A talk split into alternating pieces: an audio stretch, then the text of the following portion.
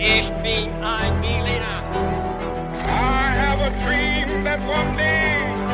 Wollen wir den totalen Krieg? Niemand hat die Absicht, eine Mauer zu errichten.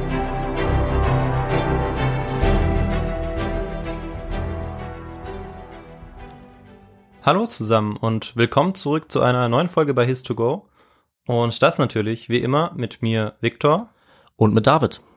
Und für alle, die das erste Mal dabei sind, erzähle ich ganz kurz, wie wir dabei immer vorgehen. Also David und ich, wir treffen uns immer am 10., 20. und 30. des Monats, um uns gegenseitig eine Geschichte zu erzählen.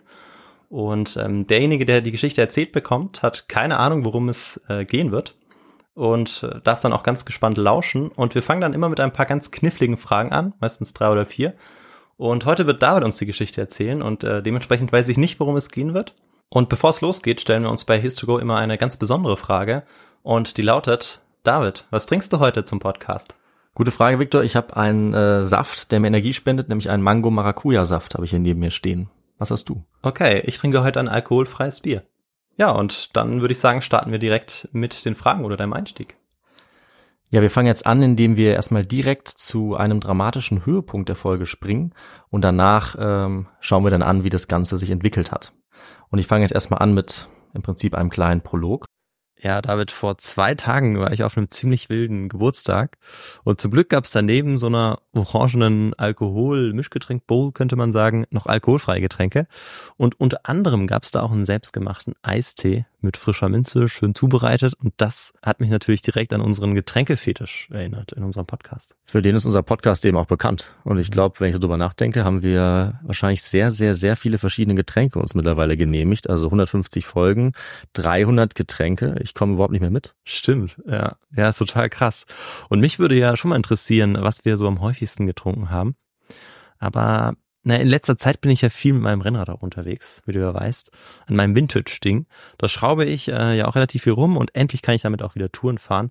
Und bei der ersten Tour, da hatte ich nur Wasser dabei und irgendwie war ich gegen Ende ziemlich platt. Also wirklich, also meine Beine waren dann so schwer.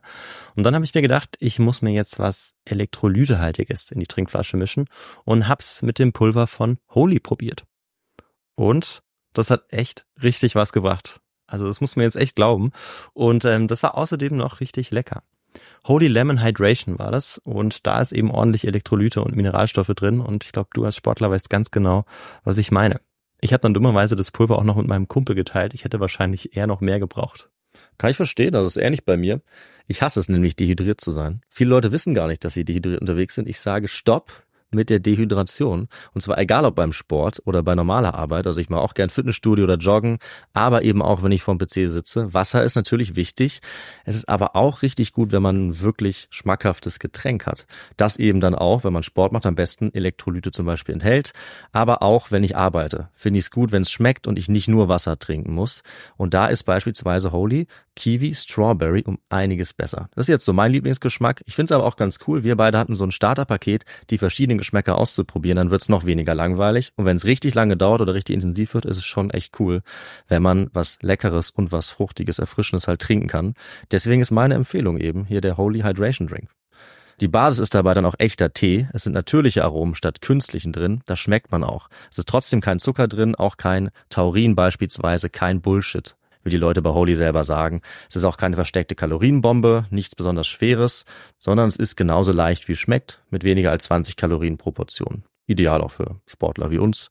Und günstig ist das Ganze übrigens auch in jedem Fall. Also wir sagen ungefähr 80 Cent pro 500 Milliliter. Das ist deutlich weniger als herkömmliche Energy Drinks. Und noch besser mit eurem Shaker und mit den 100% recycelbaren Verpackungen entsteht auch ganz wenig Müll dabei. Ja, also probiert es unbedingt aus und das Starter-Set, das wir auch beide schon sehr gut kennen und sehr empfehlen müssen. Das heißt Starter-Set Deluxe und ist wirklich der perfekte Einstieg und dafür bekommt ihr mit uns 5 Euro Rabatt. Also anstatt 49,99 Euro kosten euch 43 Holy Drinks inklusive Shaker gerade einmal 44,99 Euro. Dafür braucht ihr den Code HIS2GO5. Also in unseren Shownotes findet ihr den Link dazu und dann gebt ihr einfach, wie gesagt, HIS2GO5 fünf ein. Alles zusammen und dann bekommt ihr diesen Rabatt. Na sagen wir Prost. Ja. Es war mitten in der Nacht am 15. April 1912 und nur die Sterne beleuchteten Violet Jessup und das Boot, auf dem sie mit 30 anderen Menschen mitten im Atlantik ausharren musste. Sie alle hatten kurz zuvor mit ansehen müssen, wie die Titanic, die als das größte, sicherste Schiff der Welt galt, im Meer verschwunden war. In diesem Moment hätte Violet wohl nie gedacht, dass sie zwar die bekannteste Schiffskatastrophe der jüngeren Geschichte überlebt hatte, dass das für sie aber noch nicht einmal das gefährlichste Unglück ihrer Karriere bedeuten würde. Vielleicht ist sie deswegen weiter zur See gefahren, denn sicherlich hätte sie nie erwartet, dass sie so viel Pech oder so viel Glück haben würde, dass man ihr später den Namen Miss Unsinkable geben würde. Ja, und darum, wie sie diesen Titel sich verdient hat, darum wird es in dieser Folge gehen. Okay, das klingt ja schon sehr spannend. Ich freue mich auf jeden Fall auf die Folge. Und äh, ich glaube, es war auch ein Themenvorschlag vor kurzem und Das könnte sehr gut sein. deshalb äh, hatte ich auch schon mal ein kleines bisschen recherchiert. Mhm. Ähm, und ich bin aber sehr gespannt, weil ja, ich habe jetzt nicht, ich weiß jetzt glaube ich nicht mehr als die meisten Zuhörerinnen und Zuhörer. Und jetzt bin ich natürlich gespannt, was äh, du dir David für Fragen ausgedacht hast. Genau, zu dem müssen wir jetzt natürlich kommen, bevor wir dann äh, richtig mit der Geschichte starten. Und die erste Frage lautet, Victor, was sorgte für die Todesfälle beim Untergang der RMS Britannic? Also nicht die Titanic, sondern ein anderes Schiff. Und ich habe vier Antwortmöglichkeiten für dich. War das A, die Schiffsschraube, B, die explodierende Munition an Bord, waren es C, die Haie in der Umgebung oder D, das eiskalte Wasser? Ähm, die Haie würde ich ausschließen. Ja, die hatten wir schon öfter, ne? Die, äh, genau, die hatten wir schon ab und zu und die, ich glaube, die machen sich eher dann äh, an Todesfleisch dran und Ja. äh, weniger an lebendige Menschen. Okay. Ähm, ich glaube, ich finde die Möglichkeit mit der, mit der Schiffsschraube ganz gut. Ich habe aber tatsächlich eigentlich keine Ahnung. Mhm. Ähm, das oder das mit den, mit den Bomben war auch gut. Aber ich, ne- ich nehme die Antwortmöglichkeit eins oder A. Ja. Richtig? Loggen ja. wir es ein, alles Genau. klar. Dann geht's gleich weiter zur zweiten Frage. Okay. Warum hatte unsere Protagonistin Violet Jessup zunächst Schwierigkeiten, überhaupt zur See zu fahren? War sie zu attraktiv? War sie zu alt? Konnte sie nicht gut genug Englisch? Oder war sie zu arm? Puh, also das ist- sind ja ganz schwierige Fragen heute. Ähm, Ja, klar. Da muss ich, also das sind ja alles tolle Möglichkeiten, die du dir ausgedacht hast. Also die drei, die nicht stimmen. Aha. Eines war, das stimmt. Ähm, ich würde sagen, sie war schon relativ alt. Okay. Einfach zu alt? Ja. Das werden wir gleich rausfinden. Mhm. Und dann kommen wir noch zur letzten Frage. Aus welcher Gruppe starben beim Untergang der Titanic besonders viele Menschen? Vielleicht hast du davon schon mal gehört. Da habe ich wieder vier Antwortmöglichkeiten. Waren es entweder A, die älteren Passagiere, B, die weiblichen Stewardessen, C, die ärmeren Passagiere oder D, die reicheren Passagiere? Also da würde ich jetzt ganz stark zu den ärmeren Passagieren äh, tendieren und wäre überrascht, wenn das falsch wäre. Aber wer weiß, vielleicht sind sie auch die Stewardessen oder die Reicheren. Lass dich mal überraschen. Ich bin gespannt jetzt. Ja. Alles klar. Also, wir haben jetzt gesagt, Violet Jessop ähm, erlebt diesen Untergang Titanic mit. Und bevor wir natürlich dazu kommen, müssen wir uns erstmal anschauen, wie sie in diese Unglückssituation hineingerät. Und äh, da starten wir dieses Mal mit etwas Hintergrundwissen zur Einordnung. Also wir schauen uns an, wie die Schifffahrt um diese Zeit ausgesehen hat. Aber das Anfang. ist noch nicht der historische Kontext. Verstehe ich das richtig? das ist der historische Kontext. Ach, das ist der historische Kontext. Ja, okay. Wahnsinn. Ja, weil du hast das Hintergrund genannt und da war ich mir nicht ganz sicher. Ich wollte ein anderes, ein anderes Wort verwenden, damit du nicht direkt drauf kommst. Ah, okay. Aber ja, ich bin, ich bin natürlich- drauf gekommen. Du hast natürlich gleich erkannt. Genau, wir brauchen unbedingt den historischen Kontext. Keine Frage. Und mit dem eröffnen wir jetzt einfach die Geschichte. Also bis zur Mitte des 20. Jahrhunderts gab es nur eine realistische Möglichkeit, wie man den Atlantik überqueren konnte, nämlich mit dem Schiff. Und äh, über diese 4000 Kilometer offenen Ozean konnte man eben dann segeln und später dann auch mit Dampfschiffen fahren. Um die wird es heute vor allem gehen. Danach dann, also so wie heute mit modernen Motorschiffen. Und äh, ja, erst ab ungefähr den 50er Jahren, also der Mitte des letzten Jahrhunderts, sind die Menschen dann solche Strecken auch immer öfters geflogen. Das war dann eben durch den technologischen Fortschritt möglich. Und äh, bis zur Mitte des 20. Jahrhunderts waren es dann vor allem große Linienschiffe, Passagierschiffe, die äh, immer wieder dieselbe Route gefahren sind. Daher kommt dieser Name Linienschiff und die dann eben die Passagiere zwischen Europa und Amerika vor allem hin und her buxiert haben. Und ja, Unternehmerinnen, Unternehmer, Designer und Schiffsbauer haben sehr viel Arbeit in die Entwicklung dieser Ozeanriesen gesteckt. Und die waren technologisch absolut fortschrittlich, also sozusagen das modernste, was man zu bieten hatte. Und das hat's auch gebraucht, weil diese Fahrt vor allem am Anfang ziemlich unsicher war. Und äh, wir wissen ja schon, worauf sie hinausläuft. Natürlich war sie äh, Bisschen. dann auch später noch sehr unsicher zum Teil, weil es gab eben auf dieser langen Fahrt auf dem Atlantik äh, plötzliche Stürme, dichte Nebelfelder und eben auch den ein oder anderen Eisberg. Also auch das war eine Gefahr. Die Schiffe waren jetzt für diesen Weg vor allem für den Transport gedacht zunächst. Also es mussten Rohstoffe hin und her gefahren werden, Verkaufsgüter oder auch Post. Und dabei ging es vor allem darum, dass die Reederei, also das Schifffahrtsunternehmen, was diese äh, Schiffe besessen hat, dass die damit Geld verdienen konnten und Profit machen konnten. Das war natürlich deren Priorität. Und eher nebenbei waren am Anfang dann auch Passagiere an Bord. Diese großen Schiffe mussten jetzt auf See völlig eigenständig sein. Die mussten sich selber versorgen können, sich selber reparieren können. Es mussten eben auch Leute dafür an Bord sein, weil sie so eine lange Zeit, also mehrere Wochen, völlig ohne Hilfe von außen eben auf der, auf der See unterwegs waren. Sie mussten natürlich dann auch widerstandsfähig sein. Deswegen hatten sie dann immer stärkere Dampfmotoren, auch eine stärkere Stahlhülle dann, die zu der Zeit erfunden wurden. Mhm. Und dadurch sind diese Schiffe auch immer größer geworden. Weil je mehr man transportieren kann, desto profitabler ist das Ganze natürlich auch. Klar. Und ähm, eine der ersten Quellen, die über sowas berichtet, ist äh, jemand, den du bestimmt kennst, Victor, nämlich Charles Dickens. Ja, klar, den kenne ich. Der Autor, der hat beschrieben, wie am Anfang die äh, Verhältnisse sehr schlecht waren. Also der war sehr, sehr beeindruckt zwar von der Technologie, aber er hat in so einer winzigen Kabine gehaust und äh, ja, es war so dreckig, äh, hat gestunken und so nass, dass er sehr unzufrieden war mit dem Komfort. Aber er hat eine Sache erwähnt, die ihm diese Reise etwas leichter gemacht hat und die auch im Prinzip zu unserer Protagonistin führt, nämlich äh, war das eine Person an Bord.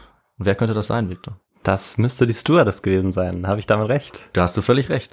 Äh, das war zu der Zeit von Charles Dickens, so Mitte des 1900s, mhm. noch ziemlich ungewöhnlich. Also okay. das ist eigentlich so ziemlich die erste Erwähnung von so einer weiblichen Stewardess, die wir haben. Ja. Deswegen kommt das jetzt hier überhaupt vor. Und das ist gerade die Zeit, diese Mitte des 19. Jahrhunderts, ähm, wo das Ganze noch nicht offiziell äh, gang und gäbe war, sondern wo immer wieder mal zufällig informell Frauen angefangen haben, eben an Bord dieser Schiffe zu arbeiten.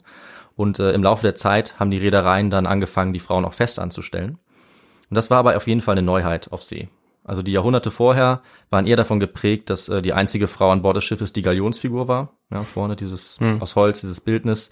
Glücksbringer und der, sozusagen. Genau, Glücksbringer. Und andersherum eigentlich gut, dass du sagst, war gerade der Glaube verbreitet, dass Frauen an Bord, also die nicht die Galionsfigur waren, Unglück bringen würden. Ja, ja das deswegen, kennt man, glaube ich, noch von Piratenschiffen und so. Genau, wir haben zufällig mal eine Folge gehabt, äh, wo es auch so ein bisschen darum geht, nämlich die Piratenkönigin. Ja, richtig. Ching Zhao. Und das ist natürlich ein gutes Beispiel dafür, dass dieser eigentliche Fakt natürlich nicht immer eingehalten wurde. Also mhm. auch wenn Frauen oft nicht erlaubt waren, hat das natürlich nicht alle daran gehindert, sich trotzdem zum Beispiel zu verkleiden und irgendwie einen Weg zu finden, zur See zu fahren. Aber es war eben sehr, sehr selten. Und das hat sich gerade jetzt geändert. Das ist das Interessante. Gleichzeitig auch zu der Zeit, so gegen Ende des 19. Jahrhunderts, hat nämlich die Migration auch stark zugenommen. Und mhm. es wollten jetzt immer mehr Menschen vor allem diese Fahrt von Europa nach Amerika machen, um dorthin eben zu migrieren, um ihr, ihr Glück zu finden. Das haben viele Deutsche gemacht, viele Leute aus Irland oder Italien. Und dadurch waren jetzt eben nicht nur Männer unterwegs wie vorher die ganze Zeit, sondern immer mehr Frauen und Familien.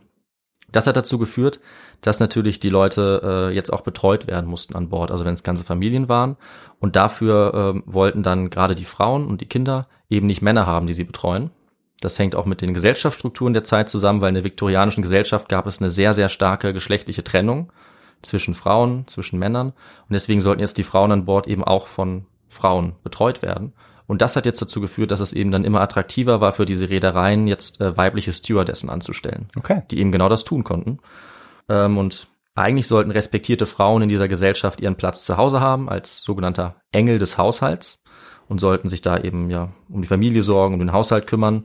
Und das Leben auf dem Schiff war eigentlich eine sehr maskuline Welt. Also da hatten Frauen nach dem damaligen Verständnis nichts zu suchen.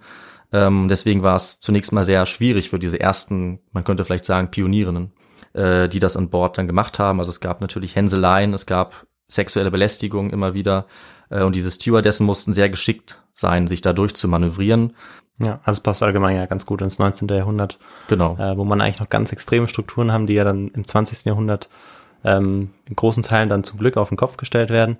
Aber im 19. Jahrhundert ist das ja noch ähm, ja fast archaisch eigentlich, die Zustände. Und ja, um, umso extremer oder noch extremer machen sie dann anscheinend auf den Schiffen. Also genau. ist auch interessant, dass es bis zum 19. Jahrhundert oder wahrscheinlich Anfang des 20. Jahrhunderts dann immer noch so extrem war. Das ging schon noch lange weiter. Dort vor, ja. also extrem vorgeherrscht hat. Genau. Also das Schiff ist im Prinzip ein Spiegel der Gesellschaft, mhm. gerade dieser viktorianischen Gesellschaft in, in Großbritannien, aber auch in den USA. Und ja. da war das fast, fast noch extremer als auf Land. Ja, interessant.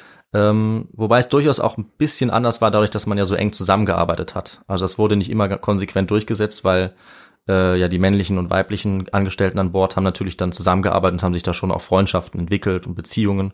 Und diese Klassentrennung, die es an Land gab, die konnte dann eben dadurch auch nicht so ganz ähm, durchgesetzt werden. Stimmt. Das ist eigentlich ganz interessant. Stimmt. Also gewissermaßen war das auch eine Möglichkeit, diese Klassengrenzen zu überwinden auf See.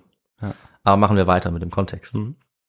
Also Ende des 19. Jahrhunderts sind wie gesagt immer mehr Frauen jetzt gereist und gerade die wohlhabenderen Frauen wollten dann eben Bedienstete haben, so wie sie es auch von zu Hause von Land kannten. Das wollten sie eben auch auf See haben.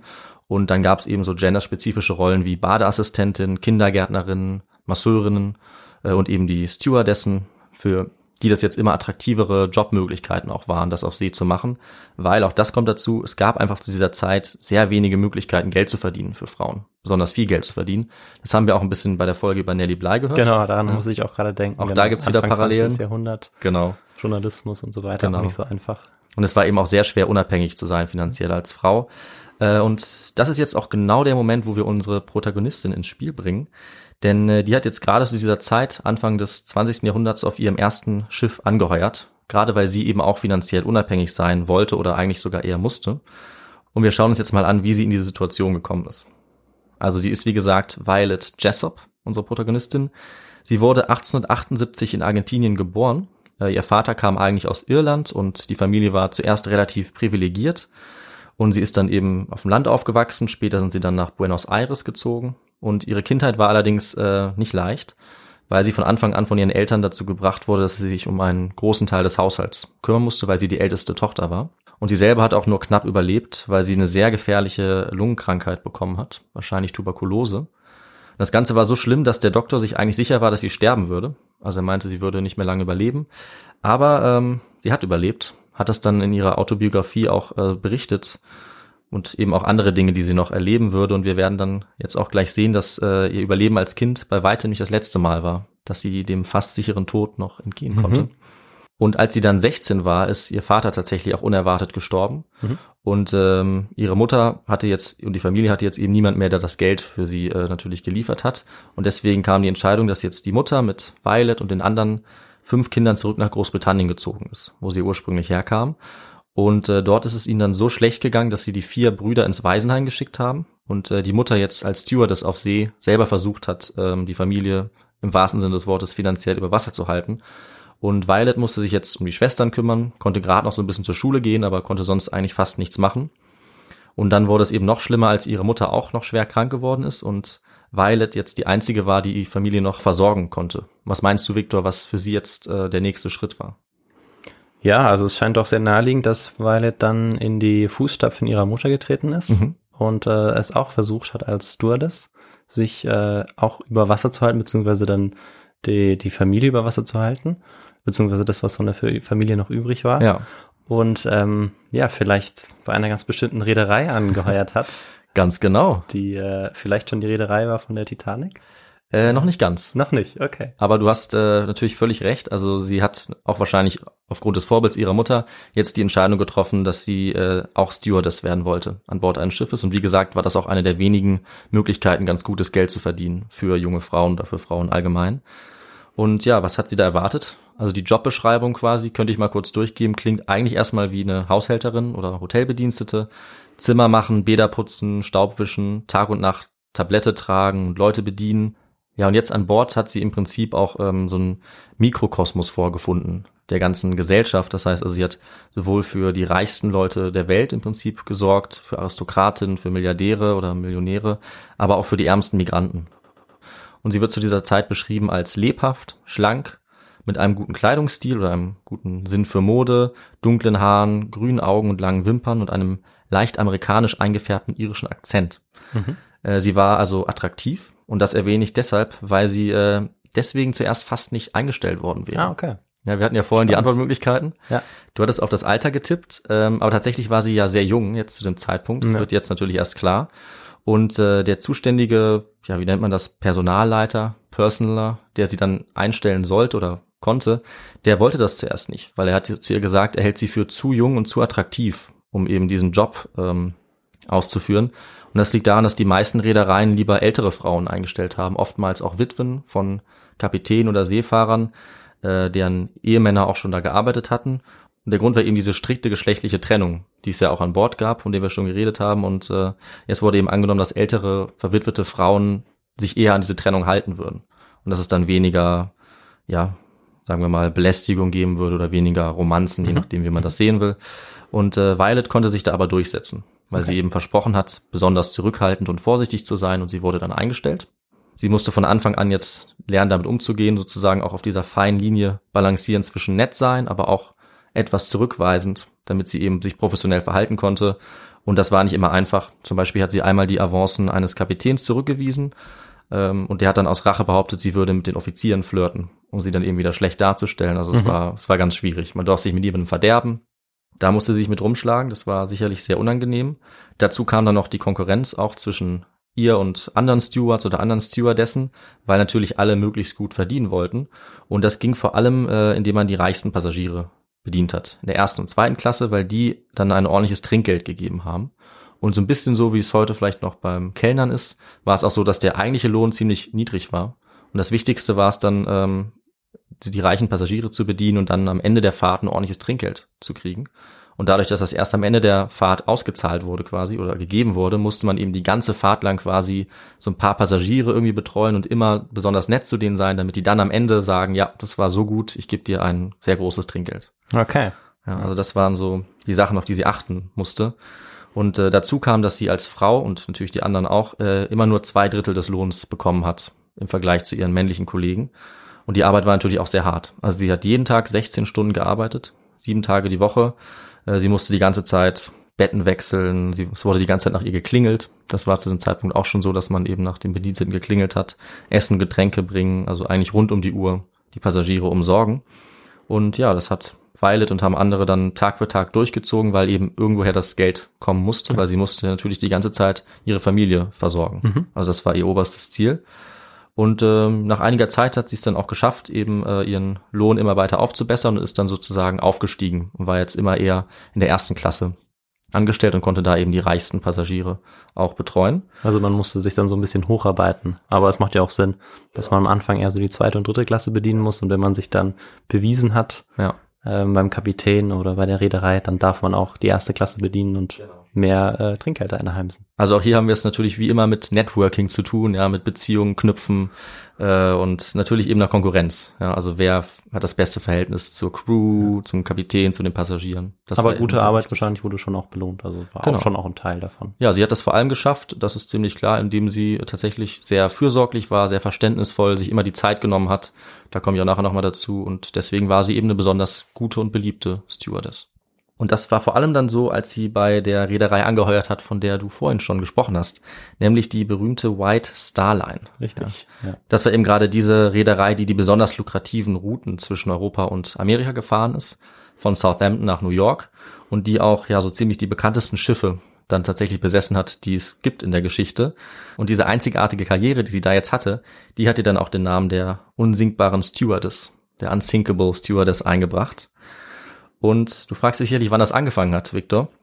Und zwar das erste Schiff, auf dem sie gearbeitet hat von dieser White Star Line, das war 1911 die RMS Olympic. Mhm. Hast du den Namen schon mal gehört? ja.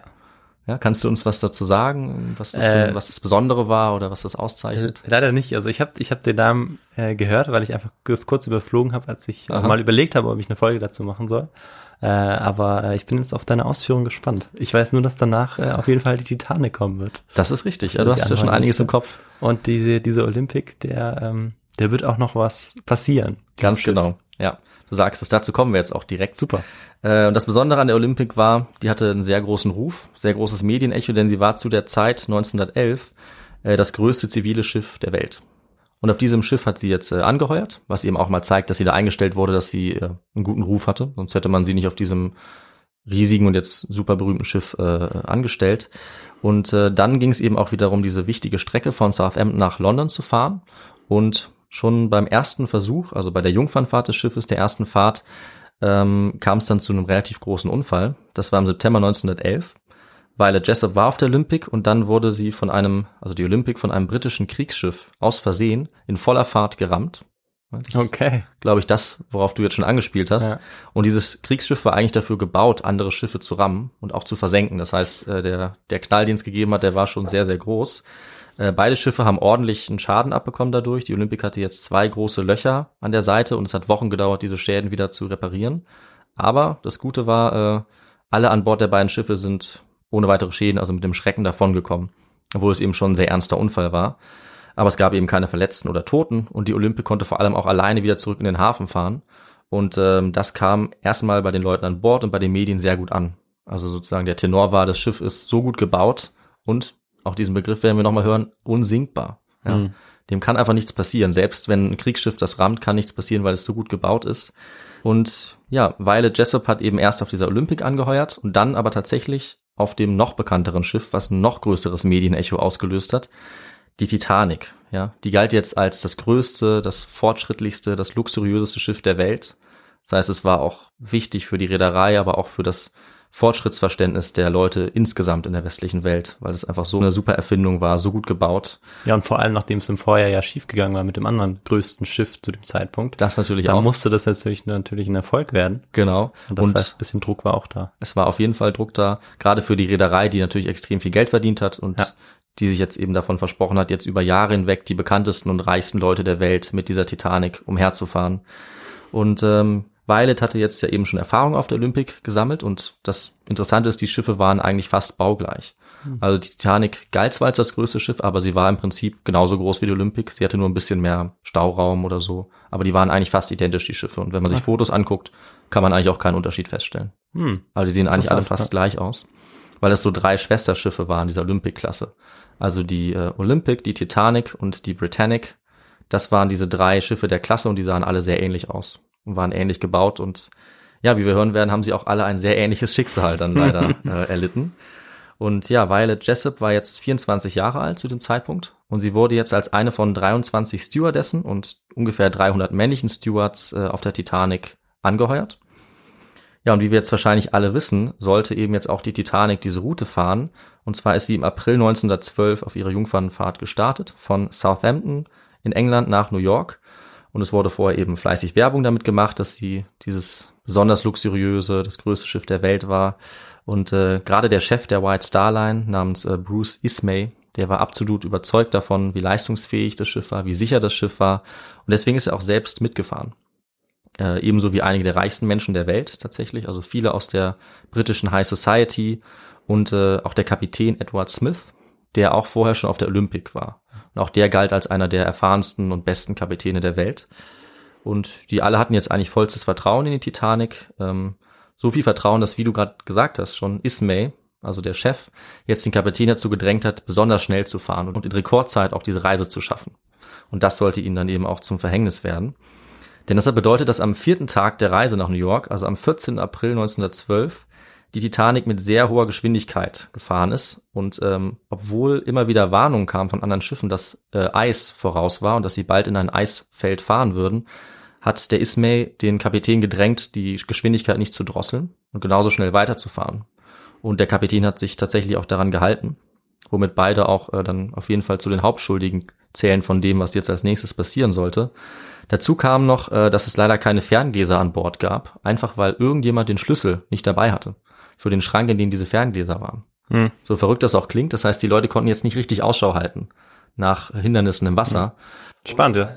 Ja, Davon hatte ich noch nie gehört. Das ist spannend. Ja. ich auch nicht. Also es gibt so viele Details. Äh, dazu kommen noch die Funksprüche. Das ist alles ein bisschen kompliziert. Also viele Leute haben Fehler gemacht, wie es so oft ist. Aber das mit den Ferngläsern hat mich echt überrascht, dass sie einfach nicht an die Ferngläser kommen. ja. Und es war wohl tatsächlich ziemlich entscheidend, weil du weißt ja, was jetzt passiert, Victor. Sie haben den Eisberg, der dann natürlich kam, einfach viel zu spät gesehen. Weil mit bloßem Auge kann man äh, ja nicht so weit vorausschauen. Und ähm, dann war es eben so weit, dass ziemlich spät am Abend dieser große Eisberg gesichtet wurde. Das wurde dann auch so weitergegeben und ähm, die Leute an Bord, also der Steuermann oder der Kapitän, die haben dann noch ein Ausweichmanöver versucht. Aber die Titanic war zu diesem Zeitpunkt schon zu nah am Eisberg dran.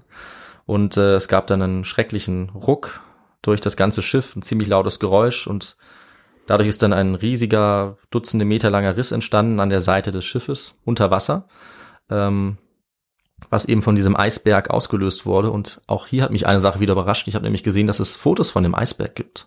Das ist Hm. für dich vielleicht auch neu.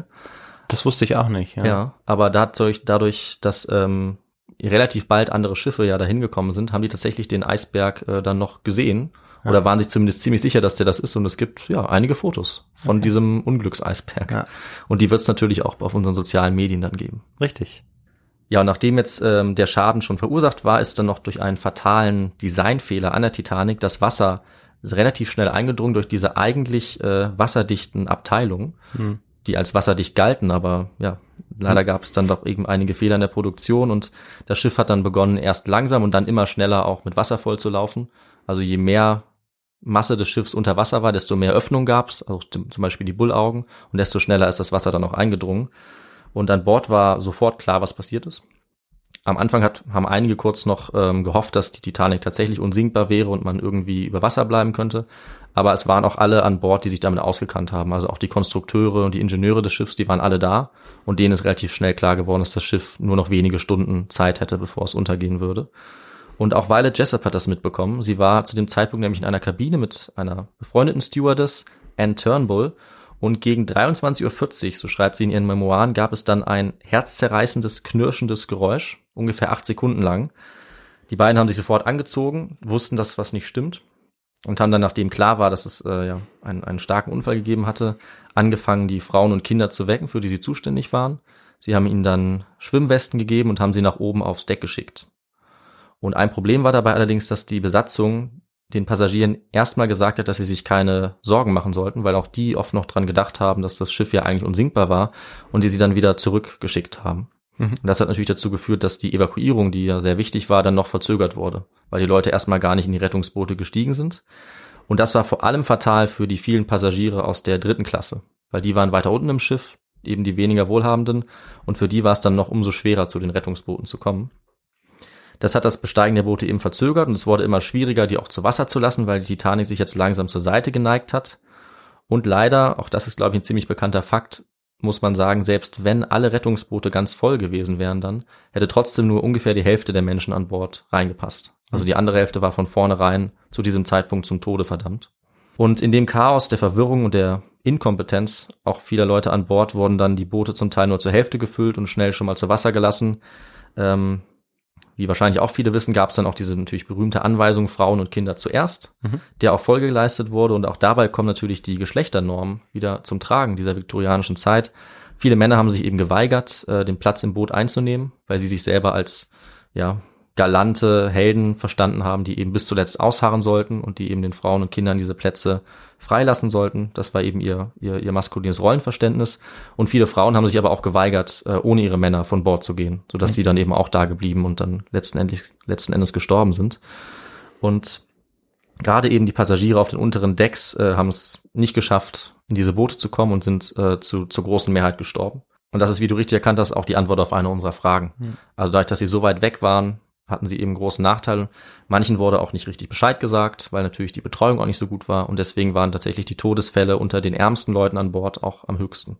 Violet hat es dann zu dem äh, Rettungsboot geschafft mit der Nummer 16, dem war sie zugeteilt und äh, Sie hat es dann auch geschafft, da reinzuklettern, beziehungsweise sie wurde zu gedrängt, äh, reinzuklettern, weil ein junger Offizier ähm, sie sozusagen dafür genutzt hat, den Leuten, die nicht so gut Englisch konnten, zu erklären, wie sie diese Rettungsboote besteigen sollten. Und dann hat er sie einfach als erstes reingeschickt. Mhm. Und kurz bevor sie reingestiegen ist, hat ihr eine unbekannte Person ein Baby mit auf den Arm gegeben, dessen Eltern irgendwie nicht auffindbar waren. So ist sie in, in das Boot dann reingekommen, äh, ungefähr 30 andere Passagiere mit ihr auch und die sind dann so schnell wie möglich von dem Schiff weggerudert, aus Angst, dass sie sonst untergehen würden. Und ja, was dann passiert ist, war eben die absolute Katastrophe. Also sie sind jetzt auf dem Meer getrieben, auf dem Wasser. Alle Boote hatten äh, Angst, noch andere Passagiere aufzunehmen, falls sie sonst vielleicht durch die Panik untergehen würden und haben jetzt einfach zugesehen, ähm, wie die Katastrophe sich abgespielt hat, also wie immer mehr verzweifelte Menschen im Wasser gelandet sind die dann alle langsam ertrunken oder an Unterkühlung gestorben sind, weil das Wasser war extrem kalt, null Grad oder noch kälter und da überlebt man wohl nur wenige Minuten. Also es war absolut hoffnungslos. Die Titanic ist dann langsam untergegangen, ähm, am Ende immer schneller und ja, als dann die letzten Lichter auch der Titanic ausgegangen sind, sie dann auch auseinandergebrochen ist beim Untergehen, war es dann völlig dunkel, äh, so eine unvorstellbare Szene und nach und nach sind die letzten Hilferufe verstummt und alle Menschen, die dann äh, es nicht auf dem Boot geschafft hatten, sind gestorben innerhalb kürzester Zeit. Unter anderem auch der Kapitän, der mit seinem Schiff untergegangen ist. Wer es allerdings überlebt hat, das war dieser Bruce Ismay, der Chef der White Star Reederei. Der hat sich selber einen Platz in einem der Rettungsboote verschafft und wurde eigentlich auch bis an sein Lebensende dafür stark kritisiert, dass ja. er sich eben nicht daran gehalten hat, Frauen und Kinder zuerst. Mhm. Diese Szenen gibt's übrigens auch in dem Film Titanic. Wer den Film gesehen hat, wird ein paar von diesen Szenen wiedererkennen. Zum Beispiel die Szene, wo sie äh, in das Boot steigt, um den Passagieren das zu zeigen. Das beruht auf ihren Memoiren. Und auch dieser Ismay, der wird im Film auch als nicht so sympathische Person gezeigt, Ja, sage ich mal. was vielleicht definitiv. auch äh, durchaus der Wahrheit entspricht. Und äh, es ist nicht ganz klar, wie viele Leute gestorben sind, weil die Passagierlisten etwas ungenau sind. Aber wir wissen, dass weniger als ein Drittel überlebt haben. Also circa 700 Menschen von den 2224, die offiziell an Bord waren. Und das waren, wie gesagt, vor allem Frauen und Kinder. Aufgrund dieses, dieser Anweisung, Frauen und Kinder zuerst. Und eben vor allem wiederum auch die Wohlhabenderen aus der ersten und zweiten Klasse. Ja, Violet selber wurde dann immer noch mit diesem Baby im Arm äh, an Bord des Rettungsschiffes der Carpathia gehoben und war dann endlich in Sicherheit. Aber natürlich völlig traumatisiert, verstört und fast erfroren, so wie die anderen Passagiere.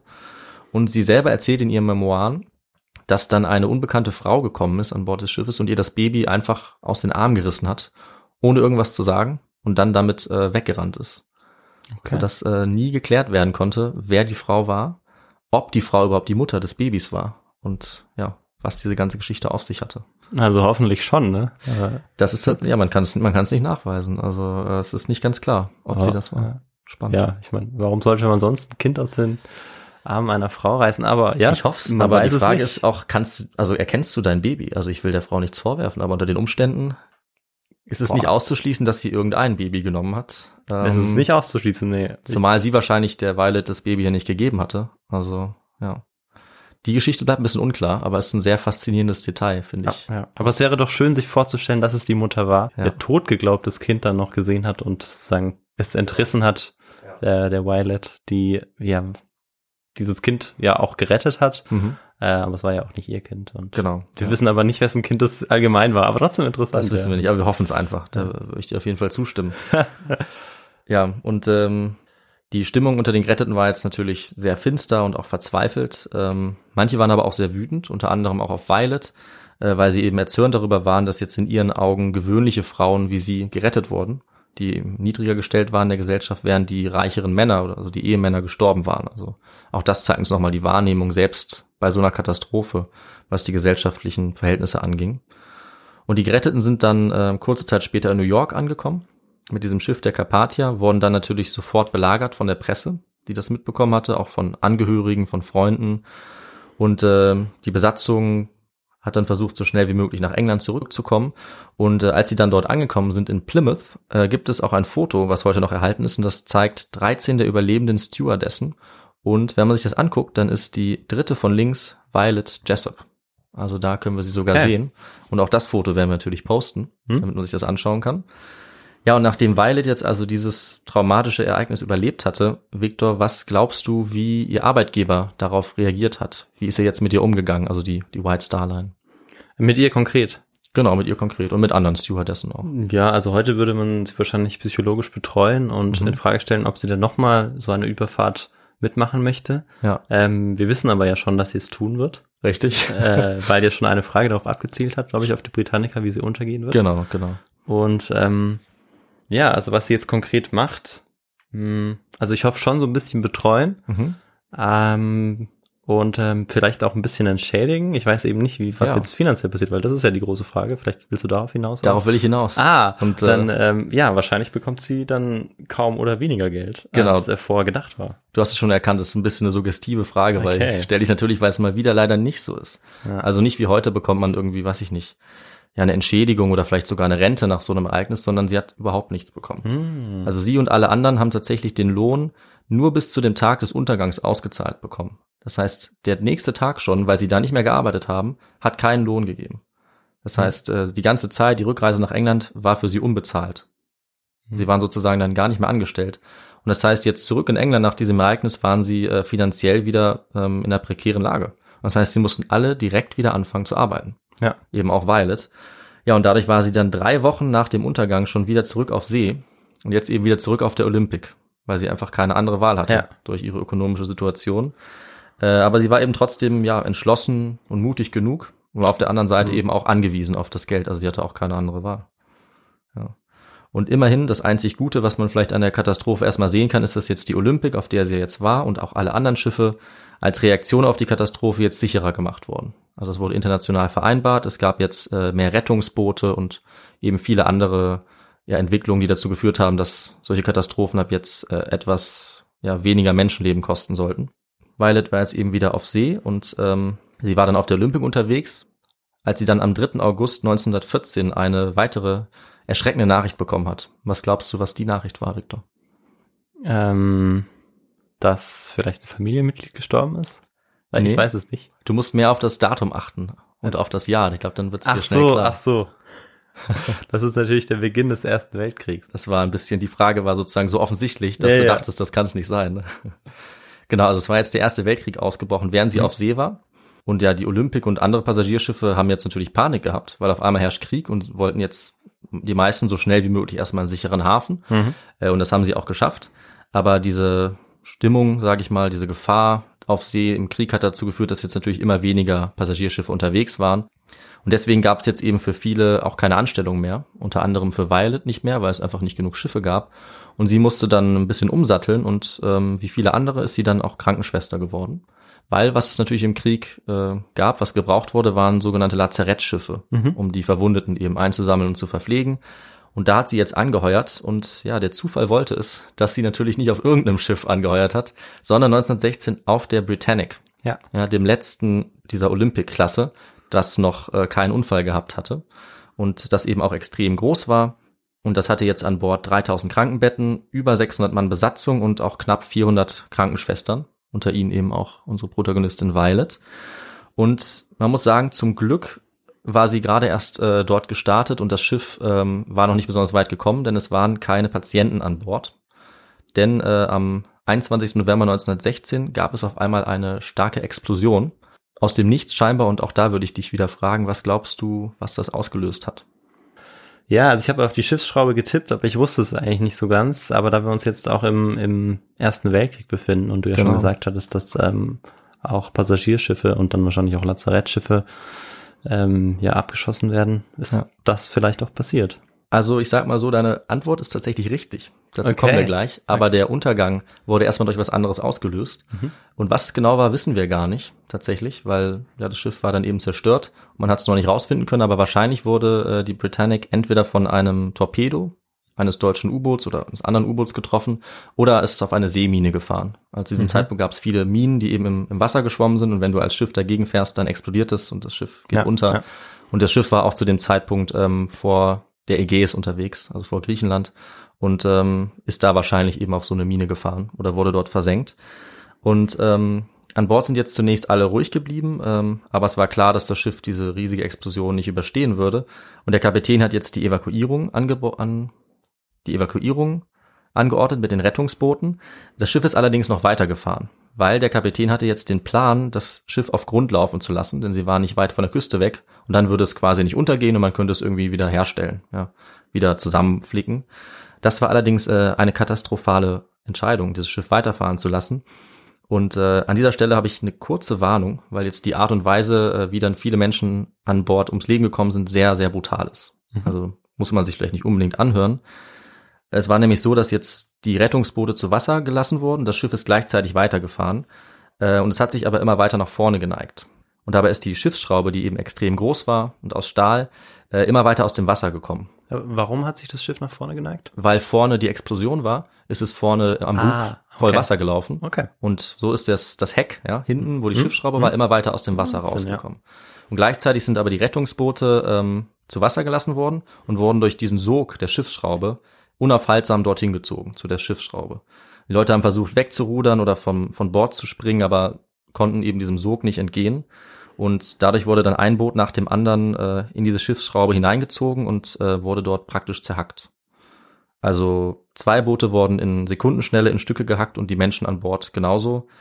Äh, überall waren Tote, schrecklich verwundete und Trümmerteile und Violet Jessup war da jetzt mittendrin. Also sie saß auf einem dieser Boote und sie hat das unglaubliche Glück gehabt, als einzige Person äh, auf dem Boot, auf dem sie war, zu überleben. Also alle anderen sind dabei gestorben und sie konnte noch nicht mal schwimmen. Also viel mehr Glück hätte man wirklich nicht haben können an diesem Tag. Sie hatte zu ihrem großen Glück äh, eine Schwimmweste an und dadurch konnte sie sich sozusagen über Wasser halten. Sie ist dann äh, schnell vom Boot gesprungen, ist untergetaucht und irgendjemand hat sie dann irgendwie aus dem Wasser rausgezogen. und so gerettet. Äh, allerdings hat sie nur schwer verletzt überlebt. Also sie ist entweder ähm, mit dem Kopf irgendwo gegenkommen oder ist wahrscheinlich sogar auch in die Schiffsschraube reingeraten. Auf jeden Fall hatte sie eine sehr starke Schädelfraktur, eine tiefe Beinwunde und ja, sie war eben schwer verletzt, genauso wie die Toten und die anderen Verletzten um sie herum durch diesen schrecklichen Propeller. Und insgesamt sind dabei 30 Menschen ums Leben gekommen. Viele andere waren für den Rest ihres Lebens dadurch eben schwer verletzt und so auch Violet. Also sie äh, wurde dann nach Malta gebracht, wo sie sich eine Zeit lang erholen konnte. Aber äh, sie hatte durch die Verletzung am Kopf so viel von ihrer Kopfhaut verloren, dass sie jetzt für den Rest ihres Lebens eine Perücke tragen musste. Und mhm. sie wurde auch immer geplagt von schweren Kopfschmerzen. Weshalb tatsächlich eben die Katastrophe der Titanic, auch wenn sie bekannter ist für Violet, äh, noch nicht mal das schlimmste Ereignis war. Ja, also so wie du es erzählt hast, äh, auf jeden Fall. Also und sie, so wie sie es selbst wahrscheinlich in ihrer Autobiografie erzählt hat, ja. war das wirklich ein, also dieser dritte Unfall ein grausames äh, ja. Ereignis, von dem ich bisher auch nicht, nicht gehört hatte. Und wie du sagst, hatte sie jetzt eben das dritte Schiffsunglück überlebt und äh, war jetzt auf dem Rückweg per Zug mal zur Abwechslung nach Großbritannien. Und da hat natürlich die Presse jetzt davon mitbekommen. Also sie wurde schon immer beliebter und bekannter. Und jetzt hat man ihr eben dann auch diesen Titel äh, Miss Unsinkable oder Unsinkable Stewardess verpasst. Also die Frau, die einfach nicht untergehen konnte. Oder je nachdem, wie man sieht, hm. die eben untergegangen ist, aber es eben immer überlebt hat. Das, da, da hätte ja. ich noch kurz eine Frage. Sie war ja in Malta.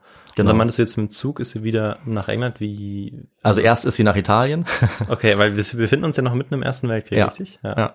Das okay. war nicht ganz einfach. Genau, und natürlich kannst du von Malta aus nicht mit dem Zug. Äh, äh, ja, ja, genau. Ich wollte nur genau nochmal ja. die Route okay, für Italien dann. Genau. Okay. Sie ist erst dann nach Italien gekommen, da musste sie dann doch nochmal mit dem Schiff fahren, aber dann der der Großteil des Wegs wurde dann per Zug zurückgelegt. Ne? Auch nicht ganz ohne Risiko während dem Ersten Weltkrieg. Ja. Also, wow. Allerdings, genau. Aber ja, zum Glück hat sie dann wenigstens keine weitere Katastrophe oder Angriff ja. mehr äh, erleben müssen.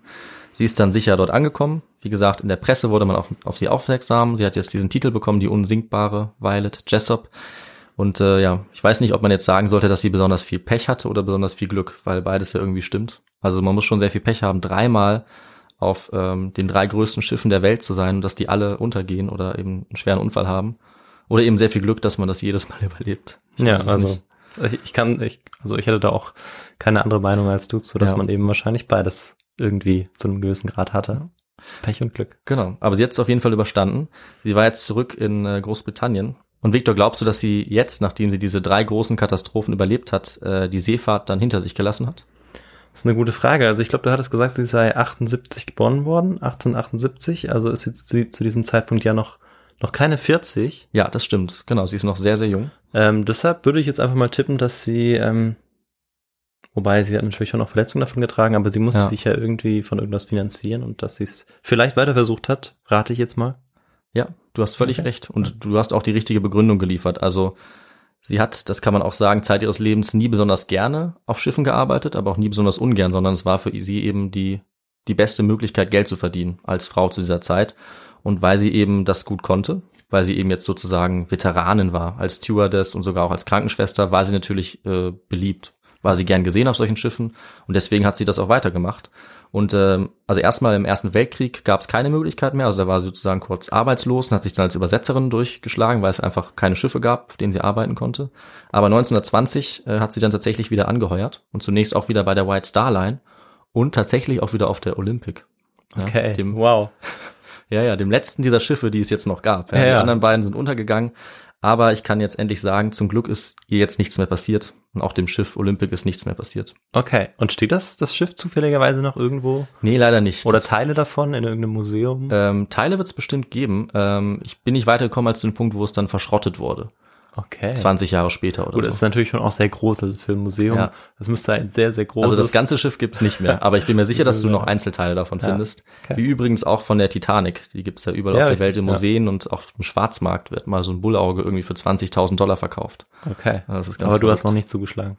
Nee, ich glaube, äh, ich brauche noch ein bisschen mehr Taschengeld, um sozusagen so ein Andenken zu kaufen. Okay. Äh, und viel Zeit ist auch nicht mehr, weil Titanic fällt langsam auseinander. Ja. Aber bevor wir noch über sowas sprechen, äh, beschäftigen uns natürlich kurz noch mit dem Ende jetzt ihrer Karriere. Ja. Also, äh, wie gesagt, sie hat weiter gearbeitet als Stewardess. Ähm, sie hat keine große Katastrophe mehr erlebt, sondern hatte jetzt ein relativ ruhiges Leben. Äh, sie hat bis 1950 weiter auf der See gearbeitet als Stewardess. Ähm, sie hat dann in der Zeit auch geheiratet, sich wieder getrennt und insgesamt eine sehr lange und sehr erfolgreiche Karriere auf See gehabt.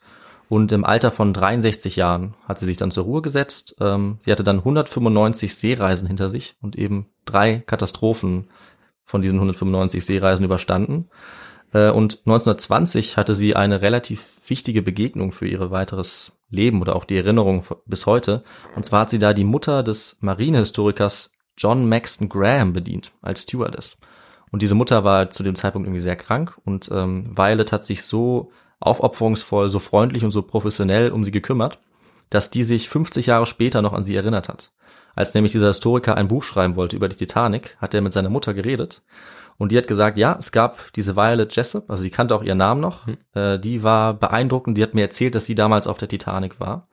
Und jetzt ist dieser Historiker eben zu Violet Jessop gefahren, die schon über 80 war zu dem Zeitpunkt. Und er war der erste äh, Journalist, der sie tatsächlich konkret oder Historiker oder Autor, der sie konkret interviewt hat. Und das hat dann dazu geführt, dass wir heute ihre Memoiren haben, weil er sie dazu angeregt hat, die zu veröffentlichen. Und ein Jahr später ist sie dann auch gestorben, nach diesem Treffen, 1971. Und ja, dieser Historiker John Maxton Graham, der hält ihre Memoiren für die beste Erzählung des Untergangs der Titanic, die es gibt von den Leuten, die an Bord waren. Und ja, ich hoffe, es ist ein bisschen in dieser Folge klar geworden, warum ihre Geschichte und eben ihre Memoiren so faszinierend sind. Und ähm, wir sind jetzt beim Ende der Folge angelangt und ich habe nur zum Abschluss nochmal eine kleine Zusammenfassung, ja, was uns von Violet Jessup heute noch bleibt. Also sie hat nicht nur die zwei großen Desaster der White Star Line überlebt und auch noch ein drittes, etwas kleineres Unglück, sondern sie hat eben auch eine sehr schwere Kindheit mitgemacht. Auch dort wäre sie fast gestorben, aber hat sich weiter durchgeschlagen, hat sehr früh ihre Mutter, ihre Familie unterstützt, sich um ihre Geschwister gekümmert. Und wie sie dabei umgegangen ist mit den physischen und psychischen Herausforderungen in ihrem Leben, ist, finde ich, absolut bewundernswert. Da sind wir uns wahrscheinlich alle einig. Also sie war ohne mhm. Frage eine sehr starke, einfallsreiche Frau, sehr mutig, sehr resolut. Und ihre Lebensgeschichte hat uns jetzt eben auch äh, eine Menge sagen können über die Zeit dieser großen Ozeandampfer, dieser Passagierschiffe, äh, über Schiffskatastrophen natürlich, die uns bis heute faszinieren. Und nicht zuletzt auch über die gesellschaftlichen Verhältnisse in dieser viktorianischen Zeit, der Geschlechterrollen. Und man darf auch nicht vergessen, es waren gerade solche herausragende Personen wie sie, äh, die diese harte und gefährliche Arbeit und eben auch schwierige Arbeit gerade für Frauen auf See auf sich genommen haben. Und damit haben sie die vorherrschenden Vorstellungen, was Frauen können, was sie sollten äh, und was sie durften, verändert. Und das eben auch mit direkten Auswirkungen bis heute. Also sie war eine dieser Pionierinnen auf See. Und ja, da mit diesem Schlusswort sind wir jetzt mit der Folge fertig. Ja, vielen Dank, David, für diese Geschichte über äh, ja diese außergewöhnliche Violet Jessop, die ja wirklich ähm, ja ganz schön was erlebt hat. Ja. äh, natürlich nicht bewusst, also sie, sie wollte ja diese Sachen nicht erleben, aber sie hat, sie ist danach immer wieder aufgestanden und hat weitergemacht, ähm, weil sie musste, aber weil sie natürlich auch in dem Beruf respektiert war, weil sie das erarbeitet hatte und das finde ich auch spannend, dass sie genau diese Rolle dann ähm, eingenommen hat, obwohl sie so jung war am Anfang, obwohl ja. sie äh, unerfahren war und obwohl sie attraktiv war, muss man in dem Fall mhm, sagen. Tatsächlich. Ähm, hat sie es wirklich geschafft, sich in einer ja, stark Männer dominierenden Welt dann durchzusetzen. Und ähm, ja, eigentlich auch die größten Schiffe der Welt zu schaffen, wo vielleicht mhm. andere Stewardessen, ähm, ja vielleicht auch andere Matrosen davon geträumt hätten. Ja. Ähm, und im Nachhinein natürlich äh, es toll fanden, nicht dort gewesen zu sein. Sie war dort und ja. hat es überlebt und kann uns so viel erzählen. Und auch spannend eben am Schluss, dass sie über 80 und eben noch diesen, diesen Historiker oder Autor trifft und das dann auch ähm, dass das irgendwie festgehalten wird, weil sonst könnten wir heute nicht darüber sprechen. Genau. Und ähm, genau, das zeigt wieder den Wert von, von Geschichte und die Sachen dann auch aufzuschreiben, wenn man solche Sachen erzählt bekommt und sich nicht einfach anhören zu lassen, ja. dass sie dann in Vergessenheit geraten. Da haben wir großes Glück, dass sie, dass sie das gemacht hat. Und dass genau. eben der Historiker, dass es eben zu diesem Treffen kam, was ja auch ein Zufall ist. Ja. Und das fand ich sehr spannend. Also ich dachte, davon habe ich einfach vorher noch nie gehört gehabt ähm, dass man eben so eine Geschichte noch aus einer anderen Sicht nochmal wahrnehmen kann und nacherzählen kann. Weil die Titanic kennen wir alle, aber diese besondere Geschichte von einer ein, einfachen Frau, die aber eben, ohne es auch zu wollen oder zu können, in so eine Geschichte reingerät, die finde ich schon sehr faszinierend. Und mhm. das ist irgendwie mal eine, eine ganz andere Art Geschichte zu, zu erleben und nachzuempfinden. Ja. Also das hat mich, hat mich schon sehr fasziniert. Und wir haben gesehen, was man dabei auch über den historischen Kontext lernen kann, über Geschlechterrollen, nämlich jede Menge. Und ähm, ich würde sagen, das führt uns auch so ein bisschen zu den Quellen vielleicht, äh, die ich dafür hatte. Ne? Genau, ja. Denn, Dann erzähl äh, uns mal davon. Ja, also diese Memoiren, von denen ich gesprochen habe, die, äh, die waren auch für mich wichtig für die Vorbereitung der Folge. Und ich habe den Autor ja auch schon genannt, John Maxton Graham. Der hat das Ganze sozusagen editiert und herausgegeben, aber Autorin ist Violet Jessop selber. Und dann habe ich noch zwei andere Bücher auch benutzt, die so ein bisschen den, den Kontext dieser ähm, Schifffahrt damals erläutern. Ähm, zum Beispiel von Sheehan Evans, Maiden Voyages, Women and the Golden Age of Transatlantic Travel. Da kann Okay. ich nur empfehlen, mal Spannend. reinzuschauen. Auch das sehr spannend. Also Ja. die gehen so sehr ins Detail, wie das Leben damals ausgesehen hat. Und ich habe natürlich so viele Sachen, äh, musste ich mich entscheiden, was ich weglasse, was ich verkürze. Wie so oft. Ja, ne? Es also genau, über jedes der Schiffe könnte man eine eigene Episode machen. ja. Äh, natürlich über den Untergang Titanic könnte man eine Episode machen oder auch über diese White Star Line Reederei. Ja. Da gibt es zum Beispiel auch Verschwörungstheorien, warum jetzt gerade alle drei Schiffe äh, fast untergegangen sind oder untergegangen sind. Also auch darüber könnte man noch reden. Aber ja, ich hoffe, äh, dass diese Auswahl jetzt trotzdem auch sehr spannend war, die ich getroffen habe. Und definitiv. Genau, da würde ich sagen, wir ähm, reden nicht mehr weiter rum, sondern wir kommen ähm, zu dem Teil, wo du uns sagst, Viktor, wie man uns erreichen kann, wie man uns unterstützen kann. Genau, richtig. Ähm, man kann uns auf ganz verschiedene Art und Weisen unterstützen. Und ähm, bevor ich das aber sage, nochmal vielen Dank an die Nachrichten, die wir bekommen haben. Ähm, wieder sehr viele Nachrichten, die wir äh, jetzt auch versuchen werden, alle zu beantworten, per Mail oder über Instagram oder über Twitter. Und ähm, genau, darüber könnt ihr uns immer erreichen. Es gibt auch ein Kontaktformular auf der Website. Ähm, es gibt unsere Feedback-E-Mail, die ähm, lautet feedback.histogo@gmail.com. Ähm, was uns immer hilft, ist, wenn ihr uns ähm, bewertet ähm, auf unterschiedlichen ähm, Plattformen. Apple Podcasts ist ähm, die bekannteste. Und ähm, genau, ihr könnt uns folgen bei Spotify, bei Instagram, bei äh, Twitter, bei YouTube. Genau. Also es gibt ganz viele und unterschiedliche Möglichkeiten. Und natürlich könnt ihr uns auch spenden. Das freut uns immer sehr. Dann können wir äh, weiter in Technik investieren und auch die uns die Literatur anschaffen für die unterschiedlichen Folgen. Und ich glaube, damit habe ich das Wichtigste gesagt. Ganz genau. Und ich mische mich nur ganz kurz noch ein, Ja. um natürlich noch was Wichtiges zu sagen, nämlich ein Dankeschön an die Person, die mir das Thema empfohlen hat. Ja, Denn genau das äh, kann man eben machen. Man kann uns Themenvorschläge schicken, wie du gesagt hast. Äh, und das war die Luisa. Die hat uns äh, dieses Thema empfohlen. Ähm, vor einiger Zeit hat uns auch schon mal jemand die Geschichte der White Star Line allgemein empfohlen. Leider weiß ich nicht mehr den Namen, aber auch an der Stelle vielen Dank. Ich habe das jetzt ein bisschen kombiniert. Und dann würde ich sagen, Viktor, wann kann man uns wieder hören? man kann uns wieder in zehn Tagen hören, am 30., wenn ich eine Geschichte mitbringe. Mhm.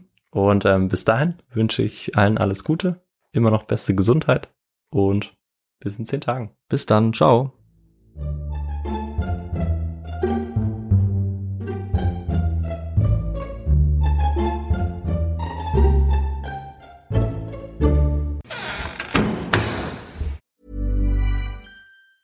Ever catch yourself eating the same flavorless dinner three days in a row? Dreaming of something better? Well, HelloFresh is your guilt-free dream come true, baby. It's me, Gigi Palmer. Let's wake up those taste buds with hot, juicy pecan-crusted chicken or garlic butter shrimp scampi. Mm. Hello Fresh.